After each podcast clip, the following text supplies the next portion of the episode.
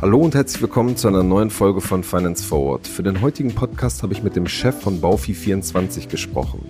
Thomas Peters hat Karriere in der Bankenbranche gemacht. Er war lange Jahre bei der Direktbank ING, zuletzt als Strategiechef und wechselte dann zu der Baufinanzierungstochter Interhyp ins Management. Vor rund zwei Jahren wagte er dann den Neuanfang und wurde CEO vom Interhyp-Konkurrenten Baufi24, der nun gerade Geld von Private Equity-Investoren erhalten hat, um im Markt richtig anzugreifen. Im Podcast habe ich mit ihm darüber gesprochen, wie er den Immobilienmarkt zurzeit sieht, wie er den Aktienkursabsturz beim Konkurrenten Hypoport beurteilt und wie er die Chancen der Blockchain für die Baufinanzierung sieht. Los geht's!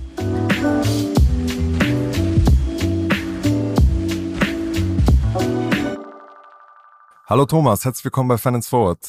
Vielen Dank für die Einladung. Gerne, gerne. Als erstes würde mich mal interessieren, wie hast du denn den 22. September erlebt?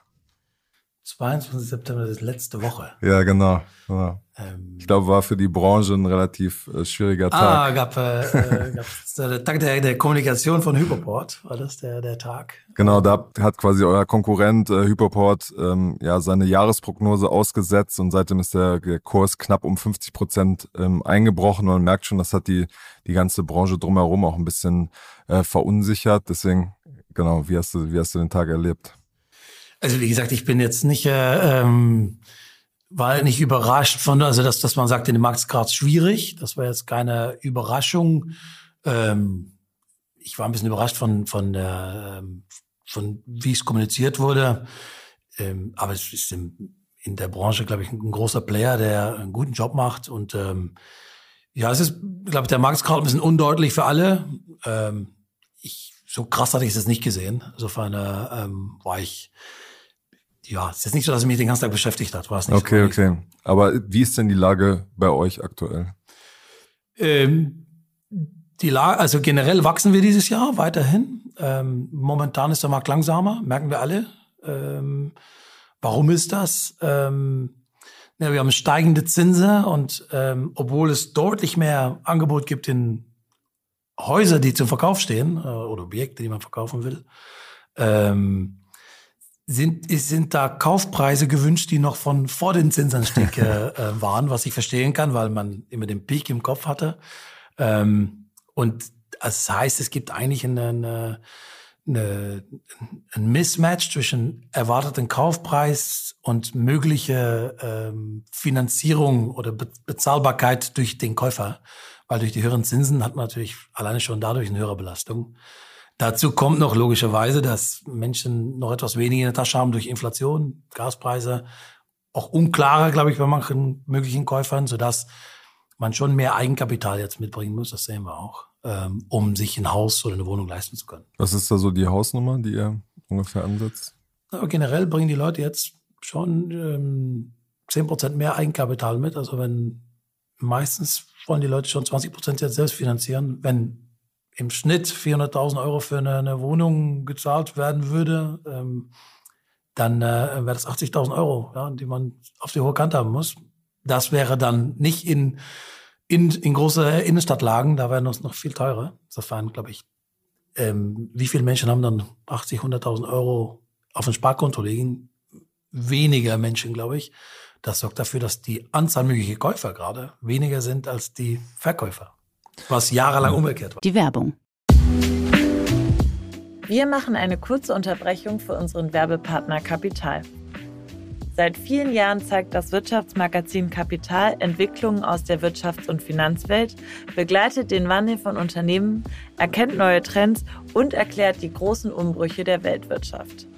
Neben Analysen und Tests gibt es unter anderem auch eine umfangreiche Auswahl an Ratgeberthemen. Sichert euch jetzt euer Plus an Wirtschaft und Finanzen. Mit dem Code OMR24 könnt ihr Kapital Plus drei Monate lang für 99 Cent testen. Einfach auf www.kapital.de slash OMR einlösen und alle umfangreichen Ratgeber zu Geldanlage, Vorsorge, Versicherung und Immobilien lesen. Außerdem erhaltet ihr Zugriff auf alle Kolumnen und Analysen der Kapitalexperten. Wir wünschen viel Spaß. Werbung Ende. Ja. Wie, wie könnte sich dieser Mismatch praktisch auflösen? Heißt es, dass die, die Verkäuferseite irgendwann zur, zur Besinnung kommt und die Preise runter, ähm, runternimmt? Oder ja, wir haben über, über Jahre gesehen, dass eigentlich die Anzahl Transaktionen im Markt gleich waren, über 30 Jahren. Und natürlich Zinsen hoch, Zinsen runter, aber grob äh, ähm, war das immer gleich. Eine ähm, Million, so, ne? Ja, eine Million Transaktionen im Jahr, so äh, grob. Ähm, und äh, jetzt haben wir zehn Jahre lang gesehen, dass eigentlich die Zinsen hochgingen und man das nicht mehr gewöhnt hat, dass wenn die Zinsen hochgehen, die Preise ein bisschen runtergehen. Ähm, bei Kapitalanleger merkt man es sehr gut, sehr einfach. Wenn der, wenn es sich nicht mehr rechnet für einen Kapitalanleger, sehr rational, dann wird das, äh, wird der Deal nicht stattfinden. Das ist ein Markt, der sich dadurch auch schneller anpassen kann, weil es ist sehr rational. Also mit dem Zins, der da ist, gibt es mir noch eine Mietrendite? Ja, nein. Das ist sehr einfach. Bei Privatkäufer ist aber und Verkäufer ist es viel emotionaler wollte ich den, bin ich bereit, äh, den Preis herunterzubringen?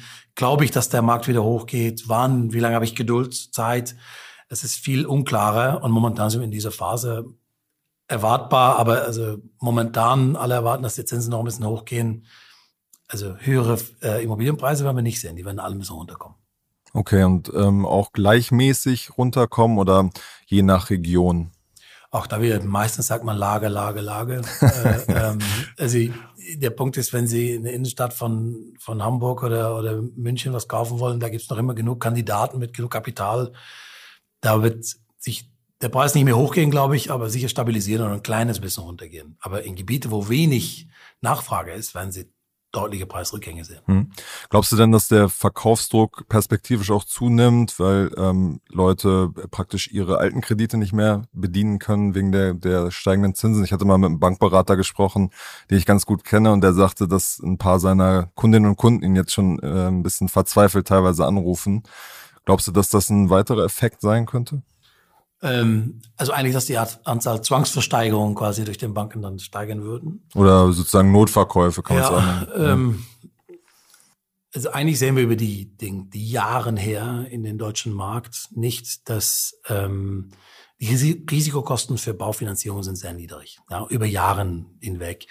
Meistens rechnen die Banken sehr konservativ, also mit, mit guten Pauschalen, aber auch mit, ähm, sagen wir, mit, mit implizite Tilgungsraten, die auch höhere Zinsen äh, absorbieren können. Also das sehe ich jetzt auch nicht strukturell als ein Thema. Also und ähm, die Menschen, die jetzt zehn Jahre her finanziert haben, jetzt wieder landen, die landen ungefähr, weil ich es selber zehn Jahre her mal finanziert habe, noch was, äh, ungefähr den gleichen Raten wie damals. Also eigentlich würde ich mich wundern, wenn da großen Themen aufkommen würden. Mhm.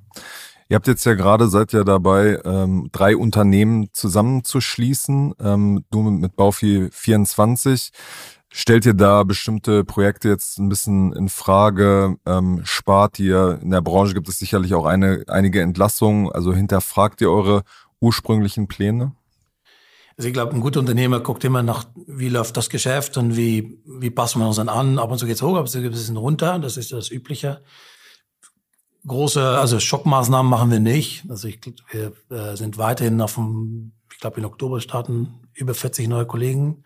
Also das zeigt, dass wir weiter auf dem Wachstumspfad sind. Ähm, äh, aber natürlich guckt man immer, okay, ist es sinnvoll alles, was wir machen? Wie, wie erwarten wir den Markt? Wie können wir uns noch besser aufstellen? Machen wir schon, aber nicht keine Negativszenarien.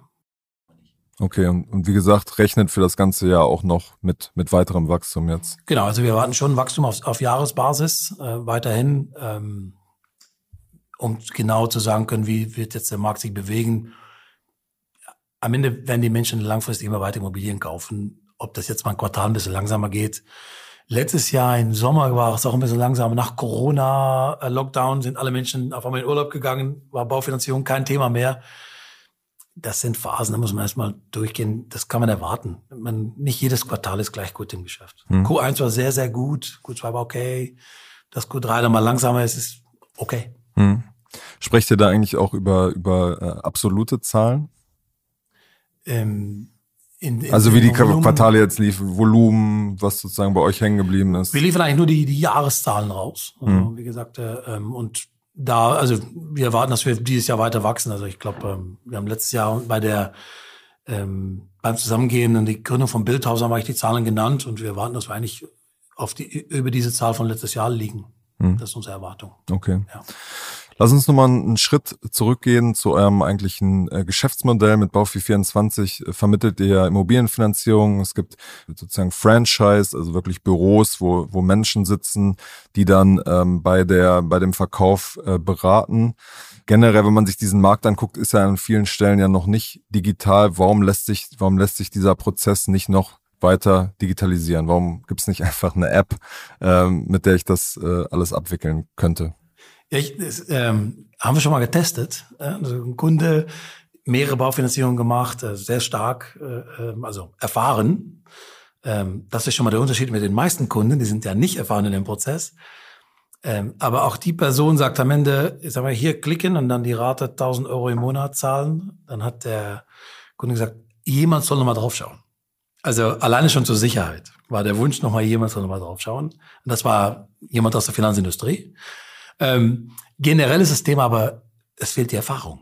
Ja, damit meine ich, also ich, wenn man es praktisch vorstellt, dann kann man es sich gut, gut merken. Also ich habe noch nie eine Immobilie gekauft, ich kaufe zum ersten Mal einen und ich kaufe nur einmal in meinem Leben eine. Ja, die Summe ist, äh, sagen wir, dass ich 60.000 Euro Jahresgehalt habe und ich zahle 400.000 Euro, das ist ja also achtmal mein Jahresgehalt mit alle Kosten dazu das ist für mich, ich verschulde mich lebenslänglich. Das macht Menschen unsicher. Punkt eins. Das zweite ist, ähm, ich frage mich, ich komme dann bei so einem Berater und sage ich, ähm, ja, äh, ich will so viel zahlen für das Haus. Dann sagt er, meinen Sie, ist der Preis okay? Das ist die erste Frage, die kommt an unseren Berater. Sagt er, ja, in der Region ist gut. Deswegen, regional ist wichtig, weil dann kann man verstehen, ich kenne die Region, das passt, der Preis. Okay, äh, ja, es ist ein Haus aus den 70ern. Was mache ich neu? Dämm Dämmung, Fenster, Böden, Heizung, Bäder, Küche, das sind so die Themen, die aufkommen. Dann fragt der Berater, was haben Sie dafür vorgesehen? Sagt der Kunde, was meinen Sie? Ne? Okay, was meinen Sie? Also erstmal ist der Preis richtig, dann was meinen Sie für die Renovierung? Ähm, und dann fragt der Berater, okay, gut, dann lass uns so diese Summen ansetzen. Dann kommt das Thema, ähm, wie lange wollen Sie finanzieren? Sagt sie, was, kommt wieder die Frage, was meinen Sie? was machen die anderen? Ne? Mhm. Und das kann man natürlich alles in Apps abbilden, aber es geht sehr viel um, ich bin für mich unsicher in dem Gesamten und das, die, so, Technologie wird das bestätigen nochmal. Ich glaube, Leute gucken da nochmal drauf oder vorher. Aber brauchen nochmal einmal das, die Gesamtbestätigung für ihren Fall, weil jeder Fall ist anders. Ich gehe in Elternzeit, ich erbe was, ich habe eine Lebensversicherung, äh, äh, ähm, ich wechsle den Job. Jede menschliche Situation ist anders. Und dann, äh, wie lange wollen Sie finanzieren? Gut, was meinen Sie? Dann, wie viel wollen Sie tilgen? Das heißt, ach, tilgen. was ist Tilgung? Äh, ja, Sie müssen auch das Kapital zurückzahlen, nicht nur die Zinsen. Ach so. Äh, wie viel, wie viel wollen Sie machen? Dann kommt wieder die Frage, was meinen Sie? Was machen dann die anderen? Ne? Und dann äh, sagt man, die BaFi sagt meistens zwei Prozent vor. Also aber genau das könnte man ja zum Beispiel abbilden, dass man sagt, genau, so und so viel Prozent das gibt's macht. Auch. Das ja. haben wir auch online, das gibt's auch alles. Aber trotzdem wollen Leute am Ende noch mal einmal die Bestätigung. Ich glaube, am Ende ist die Technologie und das Thema äh, ähm, Mensch das, was die Sicherheit gibt. Ja, also mal, okay, ich habe objektiv bestätigt bekommen und ich denke, ab wenn das Wort vollstreckbare Grundschulbestellungsurkunde kommt, ab dann sagt der Kunde immer, ich brauche nochmal eine Hilfe. Ja, weil beim Thema Notar haben noch die Menschen sind alle ein bisschen überfordert und die Menge an Unterlagen, die gefragt werden und da freut man sich über eine Hilfe. Ja. ja das ist das ist das Thema. Was wir merken ist generell diesen Markt. Ähm, also wir merken, Menschen wollen auch mit jemandem sprechen, weil es so ein bisschen regionales Geschäft ist und weil es geht um Vertrauen. Ähm, und generell merken wir, dass diesen Markt, ähm, wenn wir ins Ausland schauen, wird 75 Prozent des Geschäfts gemacht durch Vermittler, 25 Prozent durch Banken. Und in Deutschland ist es fast genau umgekehrt. Wir sind schon bei über 30 Prozent am Vermittlergeschäft. Aber wir merken, dass das Vermittlergeschäft wächst und die Banken ihre Vertriebskapazitäten immer wieder mehr ja, verkleinern, merken wir durch Filialschließungen und so. Und der Trend wird weiterhin dahin gehen. Deswegen sehen wir in den Markt eine große Chance und wir merken, dass der Kunde auch bei aller Technologie sagt, ich will da schon online alles eintragen können und damit rumspielen. Aber für meine Gesamtsituation muss noch mal jemand draufschauen, mhm. dann möchte ich eine Bestätigung. Ja, aber zum Beispiel Interhyp, wo du ja auch warst, machen das ja viel mit, mit Video eher wahrscheinlich auch so ein, so ein Mix aus beiden. Du glaubst aber trotzdem, dass das Büro äh, und die sozusagen Vor-Ort-Präsenz trotzdem weiterhin wichtig ist. Also Vertrauen geht am besten, wenn man sich gegenüber sitzt, wie wir beiden jetzt. Also Vertrauen geht am besten, wenn man das so macht. Per Video kann man ein bisschen was machen, es ist besser als Telefon, aber es ist nicht so gut wie Face-to-Face. -face. Ist tatsächlich so, in dem Vertrieb geht es dann darum, äh, ähm, Konvertierungsraten und die, also die, an die basieren am Ende auf Vertrauen. Und das funktioniert am besten face-to-face. -face. Also auch wenn natürlich wir auch Video nutzen und äh, alle im Markt, also das ist keine anders, äh, ist es so, dass die Konvertierung am besten ist, wenn sie Menschen sehen, weil da am einfachsten Vertrauen aufgebaut wird. Okay, das heißt, ihr wollt dieses Franchise-Netz auch noch weiter in Deutschland aufbauen? Absolut, absolut. Wir sind weiterhin dabei, ähm, ähm, stark auszubauen, weil idealerweise es regional sehr verteilt ist, sodass man sehr nah an den Kunden sitzt und an den Regionen, dass man die, den Markt auch kennt. Das erwarten die Kunden und äh, deswegen muss man da sein, äh, wo der Kunde ist. Natürlich mit guter Technologie. Das geht nicht anders. Das, die Erwartung von Kunden kommt aus die schönen Sachen des Lebens. Reisen, shoppen. Ja, also was sie gewöhnt sind von den Shopping- und Reisewebsites, das erwarten sie eigentlich auch von alles andere. Ja. Keiner träumt von Baufinanzierung. Baufinanzierung ist ein notwendiges Gut, um den Traum vom eigenen Haus zu kriegen. Ja, das ist, das ist der, der Traum. Die Baufinanzierung ist kein Traum, aber die Erwartung ist dann schon, dass ich das machen kann, was ich eigentlich online bei den anderen tollen Sachen machen kann, bei, bei den Shopping-Websites oder bei Zalando oder bei, bei Booking das ist, was man erwartet. Deswegen, die Technologie muss dabei sein, sonst fällt man raus. Aber die menschliche Bestätigung, weil es so eine große Summe ist, sogar bei sehr erfahrenen, wie vorhin beschrieben, ist ist echt da noch. Ich meine, ein weiteres Problem ist ja sozusagen, dass die Vermittlung, das kann man ja vielleicht irgendwie so noch, vergleichen. Der Punkt ist ja, wenn man dann sich für eine Sache entschieden hat, dann kommt ja von der Bank, ähm, selbst von digitalen Banken, relativ digitalen Banken, kommt dann noch ein Riesenbatzen an sozusagen Unterlagen und da ist ja vieles auch noch nicht digital. Ja, äh, äh, genau. Also, also dieser glaub, zweite Teil, wenn man sich dann mal entschieden hat, ist ja nochmal ein weiteres Thema, der wenig digital ist wahrscheinlich. Ja, genau. Also in den Banken ist, glaube ich, das, da sind wir noch sehr auf Manufaktur unterwegs. Also es wird auf jeden Fall noch einzeln angeschaut und es ist noch nicht sehr, sehr industrialisiert. Man kann sich immer fragen, wie viel Fertigungstiefe bräuchte es da? Also kann man das optimieren? Also ich würde mich schon freuen, wenn die Grundbuchämter alle einen digitalen Zugang hätten, das würde vieles für vielen vereinfachen. Äh, ähm, Notare, Grundbuchämter, wenn das alles digital beieinander wäre, weil natürlich sehr viel Papier fließt und sehr viel Daten neu manuell über, überschrieben werden und das ist auch eine Fehlerquelle und natürlich auch eine, eine Ineffizienzquelle. Und die Frage ist, kann man solche Sachen optimieren? Weil natürlich wird noch viel Papier gebraucht in dem Prozess. Das ist, also, die kommen nicht unter, also zehn Dokumenten sind immer da. Und wie gesagt, sehr schwierige Namen, Dokumente, die man noch nie gehört hat, äh, Zweckerklärungen, die Grundzubestellungsurkunden, solche Sachen sind natürlich auch dann äh, ähm, ja nicht für jeden Kunden Standard und, und regt auch auf. Deswegen auch wieder braucht man Hilfe. Und die Frage auch für Banken natürlich eine Riesenarbeit, um all diese Dokumenten zu analysieren, zu verstehen. Also generell ist, glaube ich, in dem Prozess in den Banken noch ein großes Potenzial, um die zu helfen. Mhm. Ihr habt ja vor schon vor, vor längerer Zeit äh, Loanlink, äh, ein Startup gekauft mit Baufi24. Welche Rolle spielt das äh, in diesem ganzen Setup? Ein sehr wichtiges Setup, äh, sehr wichtiges Thema. Äh, Loanlink hat eine eigene Software entwickelt, Finlink. Ne? Deswegen haben wir ähm, die Firma jetzt auch Finlink genannt, nach, nach der Software. Ähm, und äh, Finlink hat ist ein, ein CRM, ich sage immer Salesforce für Baufinanzierer, äh, Baufinanzierungsvermittler, ähm, über 1000 Nutzer täglich, die einfach ihre, äh, ihre Baufinanzierung damit abwickeln.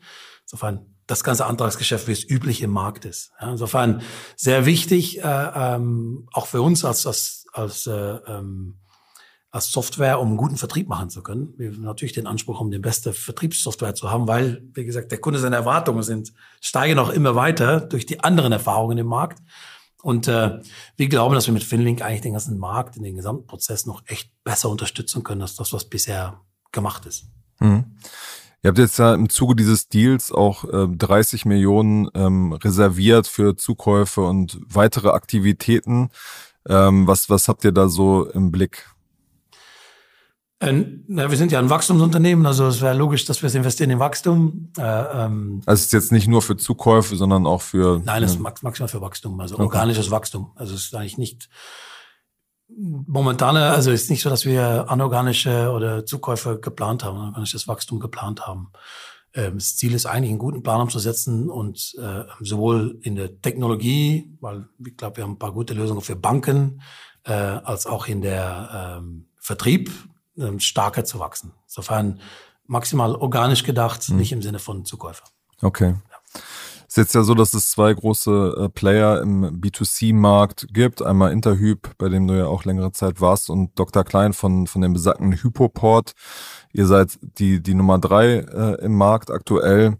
Wie, wie wollt ihr da anschließen? Wie wollt ihr, also man muss ja in der digitalen Welt immer fragen, wie differenziere ich mich auch und wie kann ich die, die großen Plattformen angreifen? Ja, wie gesagt, wir kooperieren gut mit beiden Plattformen. Also mit, mit Finlink sind wir sehr kooperierend unterwegs, mit, mit allen Plattformen.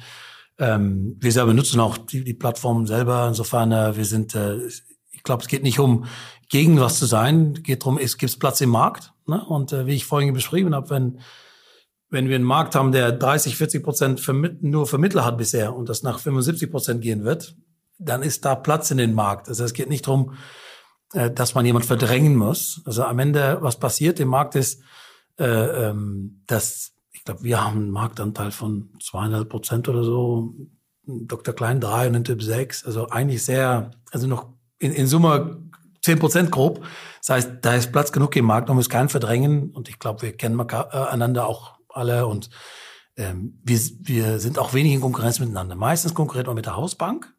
Und ähm, da der Markt mehr und mehr verschiebt durch Vermittler, weil Banken ihre Vertriebe schließen, ist der Platz da. Wir müssen nur diese Plätze einnehmen, sorgen, dass wir stark genug wachsen im Vertrieb, um zu sorgen, dass wir bei dem Kunden sind. Und ist, insofern ist es nicht gegen jemand wachsen, sehr sagen, da kommt viel Platz frei im Markt, lass uns einen Teil davon nehmen. Mhm. Aber was sind strukturell gesprochen dann eigentlich überhaupt die, die Einstiegsbarrieren? Du sagst, ihr verwendet auch die Lösung ähm, der anderen praktisch eigentlich könnte doch dann jeder sagen, okay, ist ein attraktiver Markt, ich steige da irgendwie ein. Also wo sind die Barrieren? Es geht ja in alle Märkte so. Also hm. jeder kann überall einsteigen.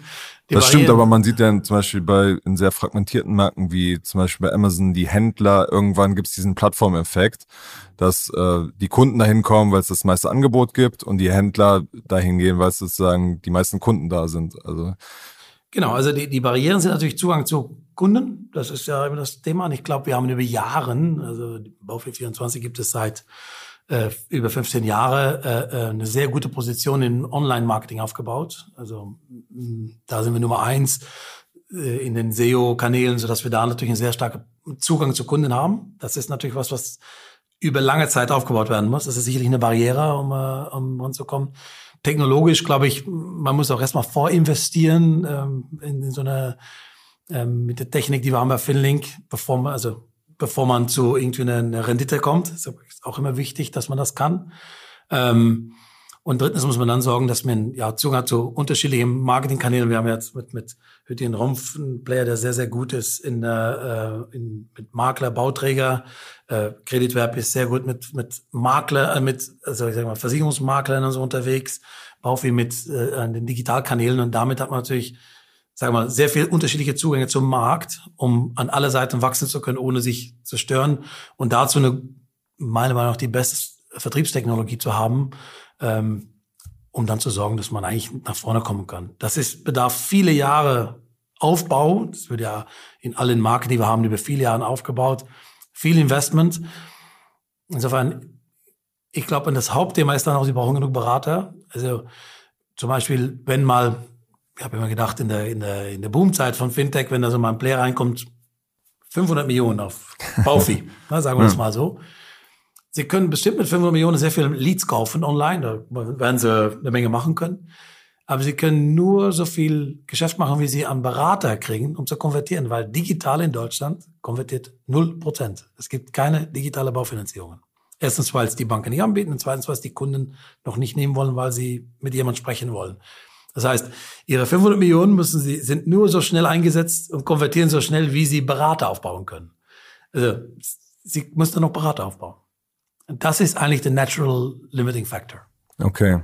Aber es hieße, dass zum Beispiel, also die, die Frage ist ja, wer wird der nächste Zugangspunkt in den nächsten 10, 15 Jahren sein, weil ja die Gen, Gen Z oder so tickt ja, glaube ich, einfach noch ein bisschen, bisschen anders als die Generation, die jetzt vielleicht ein, ein Haus kauft, wenn sich dann überhaupt noch leisten können. Aber die, die Frage ist ja, was sind, was sind da dann die, die Zugangspunkte? Wie wird sich das verändern?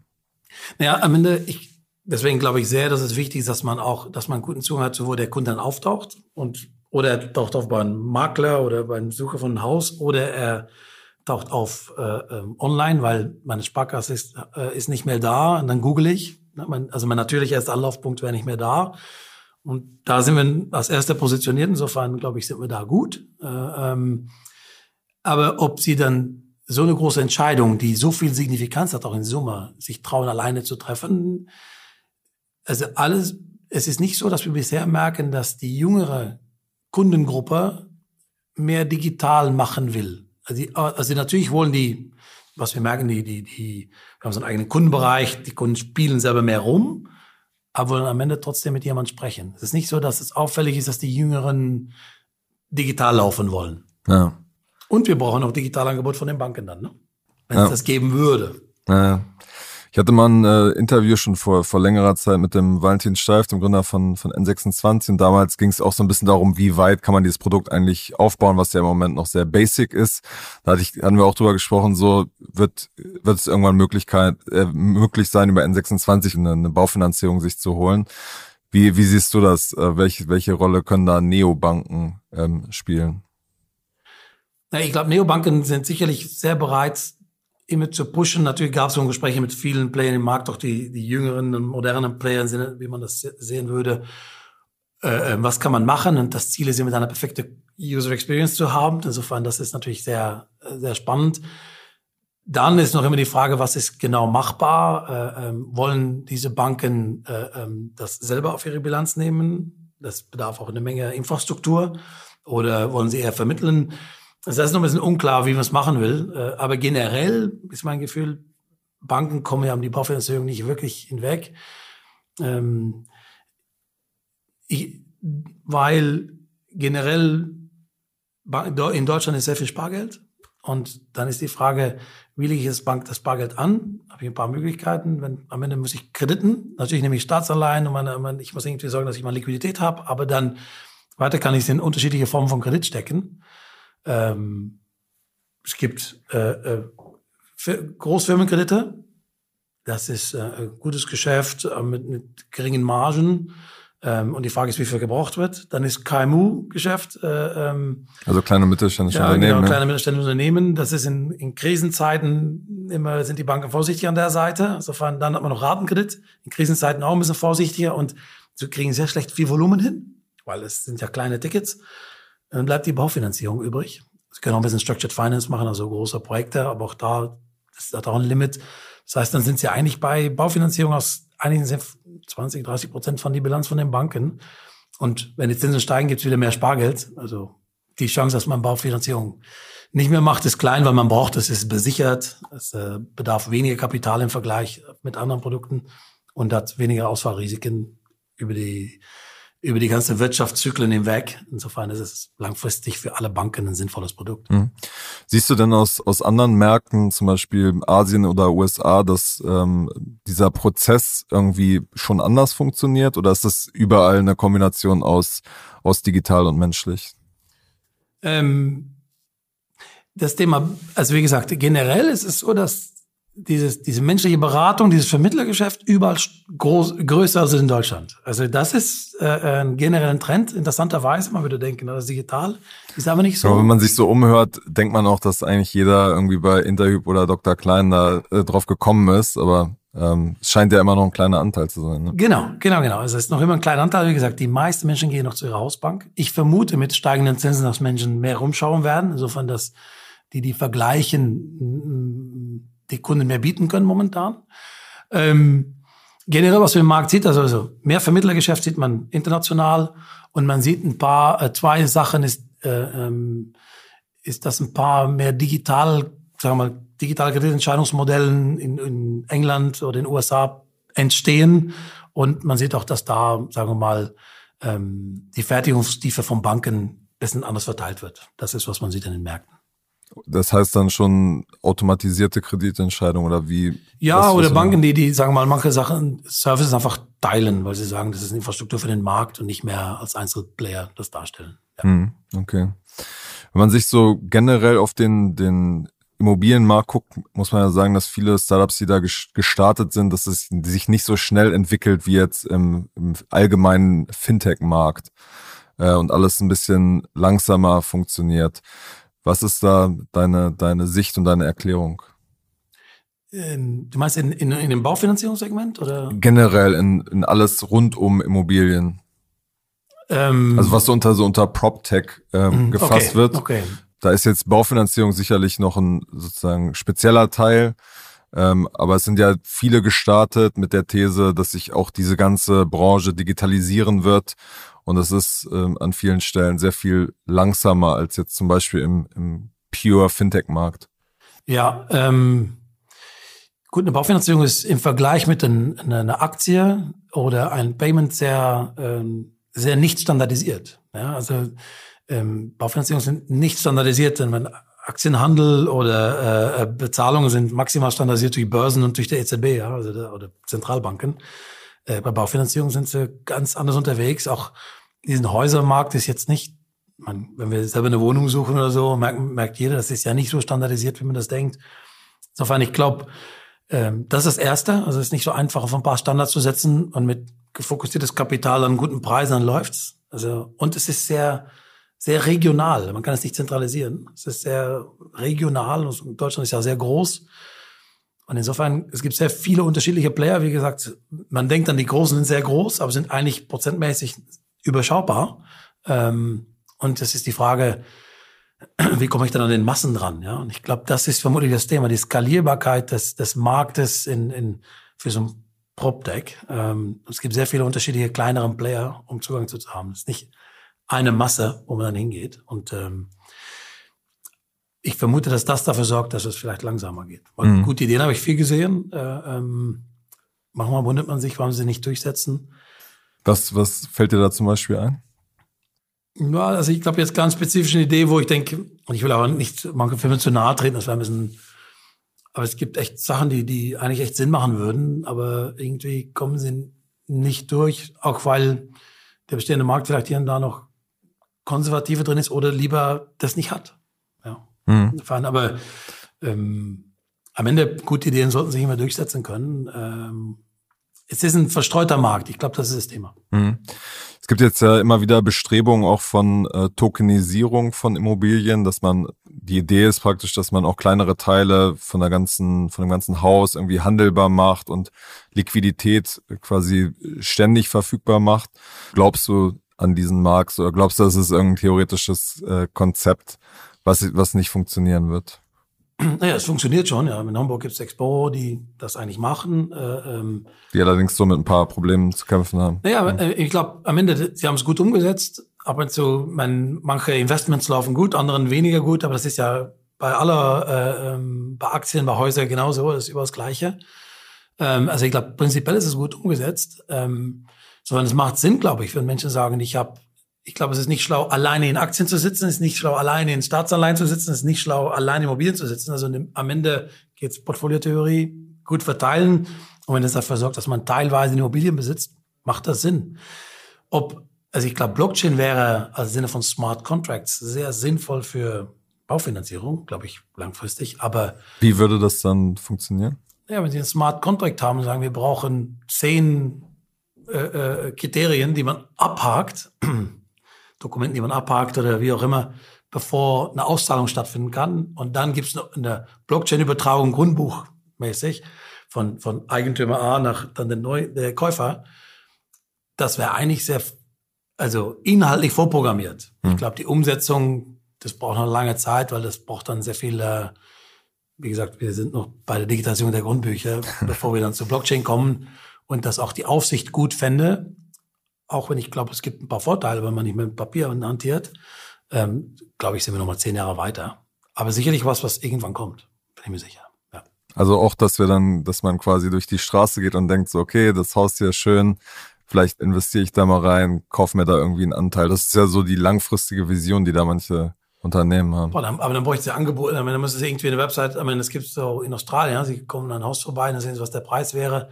Dann müssen sie die Chance haben, dass es äh, äh, dass das zum Teilverkauf oder so äh, ja. ähm, da wäre. Boah, das wäre, glaube ich, sehr weit gedacht. Aber alleine schon mal die, die Idee, dass man sagt, wir können mal weg von diesem Papier und das ist sehr traceable äh, äh, elektronisch. Das, glaube ich, wäre für alle schon, schon ein Win im Markt. Hm. Aber ich glaube, Zukunftsmusik ist jetzt nicht sowas, was ich erwarte in den nächsten fünf Jahren. okay. Ich freue mich, wenn es käme, ja. ähm, aber ähm, glaube nicht so einfach. Also ja. momentan sind Themen, die den Markt eher beschäftigen, glaube ich, äh, ähm, ja, also wie gesagt, der Shift von den Vertrieben, das Thema äh, ESG, logischerweise ist überall ein Thema natürlich, ähm, sicherlich mit den äh, Energiekosten, die es jetzt gibt. Ähm, und, und wie können wir Sachen effizienter machen? Ich glaube, das ist immer natürlich eine Suche von, äh, von aller Player im Markt.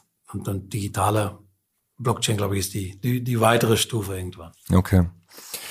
Alles klar, zum Schluss haben wir immer noch so eine kleine Kategorie, weil du ja als äh, Manager auch immer so ein bisschen in die Zukunft äh, schauen musst. Ähm, Habe ich so ein paar Predictions aus verschiedenen Themengebieten und äh, bin mal gespannt, wie du dazu stehst. Jetzt habe ich schon Angst. okay. Nee, nee, muss, muss keine Angst haben. Also, ähm, in 18 Monaten ist N N26 mehr wert als die Deutsche Bank. Das glaube ich nicht. Okay. Welche Fintech-Innovation entsteht auch so in den nächsten 18 Monaten, 24 äh, Monaten, die du dir immer schon mal gewünscht hast? In den nächsten 18 Monaten, wie gesagt, ich freue mich, wenn ein bisschen mehr diese Blockchain äh, ähm, durchsetzt für, für Smart Contracts. Ne? Mein Favorit war immer Trade Finance. Äh, ähm, ich glaube, da macht es am meisten Sinn. Wenn Sie das sehen, wie Container Shipping passiert in der Welt, dann freue ich mich, wenn da ein bisschen mehr Digitalisierung stattfindet. Mhm. Und äh, Ende des Jahres ist der Bitcoin-Kurs eher bei 0 oder bei 100.000, auch so als Gradmesser, wie du diesen Markt siehst. Ich äußere mich mal als Non-Believer bei den Bitcoins und ich habe mir nachweislich geäußert, dass Believer im Blockchain. Äh, es hat keinen fundamentalen Wert für mich. Also gehe ich, wenn ich wählen muss zwischen 100 und 0, dann ist es für mich reines Gezocke, dann sage ich 0. Alles klar. Vielen Dank für deine Zeit, Thomas, und bis zum nächsten Mal bei Finance Forward. Vielen Dank. Das war's schon für diese Woche. Ich hoffe sehr, dass es euch gefallen hat. Bei Feedback meldet euch gerne unter der Mailadresse kaspar.schlenk.financefwd.com oder schreibt mir in den sozialen Netzwerken. Und wir freuen uns natürlich über positive Bewertungen in den Podcast-Playern. Bis nächste Woche.